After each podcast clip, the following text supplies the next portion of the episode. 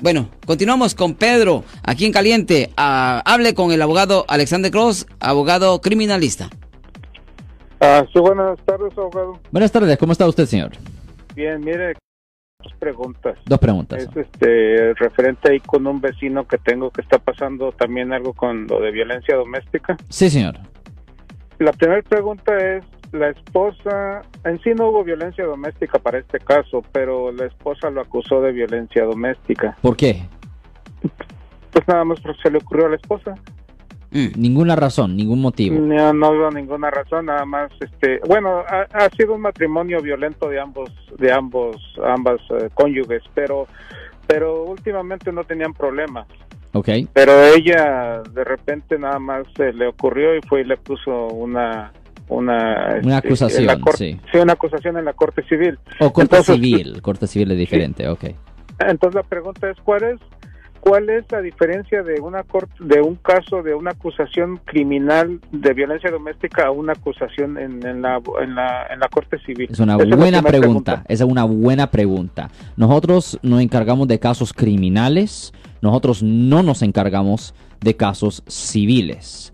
En los casos civiles, la persona simplemente está buscando una orden de protección, una orden de alejamiento, nada más. Oh, Con respeto al caso criminal es diferente. En el caso criminal, la víctima no busca eso. La víctima no busca el caso criminal. Es el Estado y es la fiscalía que representa al Estado. Ellos presentan cargos criminales con el fin de meter a la persona a la cárcel por haber cometido la falta. Una es simplemente una orden de protección, la otra es para meter a la persona en la cárcel. Si una persona es acusada de, violen- de un delito menor de violencia doméstica, eso conlleva una pena potencial de hasta un año en la cárcel del condado. Y si la persona es acusada de un delito mayor de violencia doméstica, eso conlleva una pena potencial de hasta cuatro años en la prisión estatal, señor. Ok, ahora mm, la segunda, bueno, este, ya para, para aclarar bien esto, entonces en dado caso que él u- el día de mañana pudiera arreglar papeles de inmigración, no le afectaría porque es- esto fue un caso civil, ¿verdad? Ok, esa es una buena pregunta para un abogado de migración. Porque Ok. yo he escuchado, pero yo recuerdo, soy penalista, no soy abogado de migración, Ujú. pero he escuchado que las órdenes de arresto sí les no, no, las órdenes de restricción, las órdenes de restricción sí les afecta por razones Oh. migratorias, pero yo no le puedo decir a usted 100% porque yo soy abogado de defensa penal, pero es una buena pregunta para un abogado de migración. Sí, de cualquier forma última- no es bueno. La última pregunta, abogado. Él ha estado yendo a cortes y pues ha estado, el juez le ha estado dando un poco por su lado a él.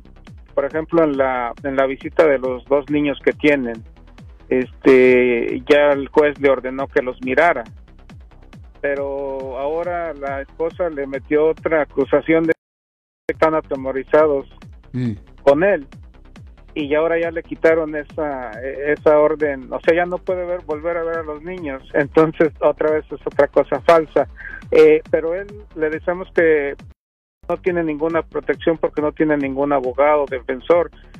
Y él me dice que lo ha buscado y que nadie lo quiere ayudar. Eh, ¿Es verdad eso que él no tiene el derecho para un para ser también atendido con, o defendido por un abogado? Ah, no, no en la corte civil. No. Oh, En la corte civil ah, es 100% por pago, solo casos ah, privados. Am, en la corte criminal es diferente. En la corte criminal una persona puede tomar la opción de aceptar los servicios del defensor público o pueden ir con un abogado privado. Pero en la corte civil es estrictamente privado.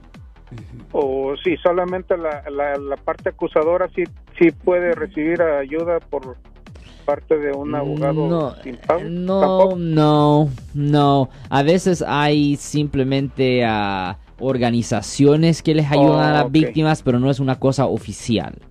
Oh, ok, Bueno. eso es. Ok, muchísimas gracias, abogado, por la información. De nada, Muchas gracias. Pedro. Ya, Muchas como siempre decimos, solo porque alguien ha sido arrestado por haber cometido un delito.